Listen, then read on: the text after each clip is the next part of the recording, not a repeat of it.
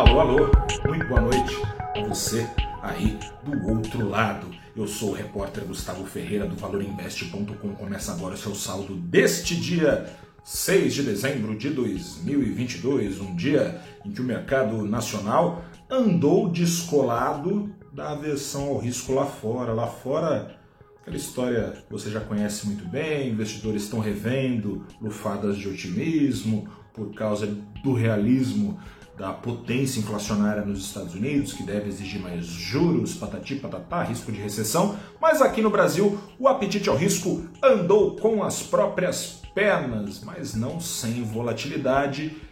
De novo, ao sabor da PEC da transição. Tivemos novidades e novidades bem concretas. O Ibovespa, ao sabor inicial dessas novidades, chegou a disparar 1,15%. Depois, saboreando um pouquinho mais, ficou engasgado ali na garganta dos investidores algumas coisas. O Ibovespa chegou a virar, mas no fechamento, com mais novidades, subia 0,72%. O dólar hoje fechou em queda de 0,25% aos R$ 5,27. Vamos a essas novidades. No primeiro momento, o mercado reagiu muito que bem ao relatório do senador Alexandre Silveira na Comissão de Constituição e Justiça, senador, portanto, CCJ lá do Senado. Agradou o mercado, vem incorporada a proposta de PEC de transição do governo eleito, ideias, não todas, mas ideias dos senadores tucanos Tasso Gereissati e Alessandro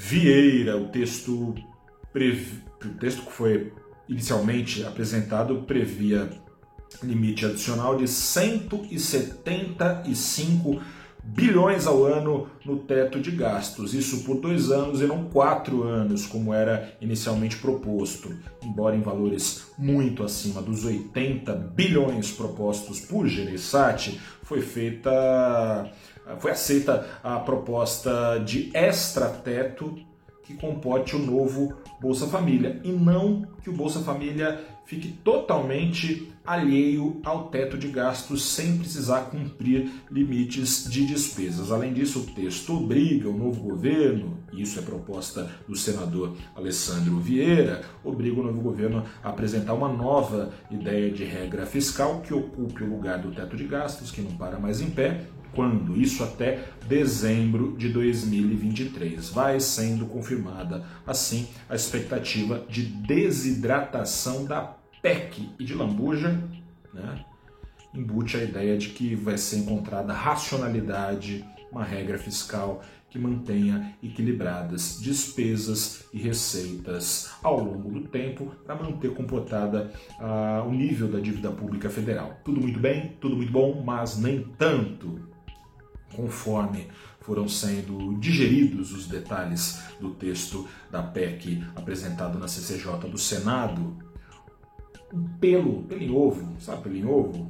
Ideológico, ficou engasgado na garganta dos investidores. Ajudou a trazer o Ibovespa para perto da estabilidade, uma justificativa para furos no teto de gasto, que faz lembrar governo Dilma. Ficou escrito que aumentar despesas não implica mais dívida pública, isso porque quanto maiores os investimentos públicos, maiores as receitas conquistadas por meio de mais crescimento econômico. Foi seguindo essa teoria acadêmica controversa que o governo Dilma levou o Brasil à recessão entre 2015 e 2016, a de se entender a desconfiança dos investidores. No entanto, no final do pregão surgiu outra notícia que devolveu parte da tração perdida pelo apetite ao risco no Brasil. Os tais 175 bilhões serão reduzidos para 145 bilhões. Vamos ver se na Câmara não cai mais, mas isso parece que foi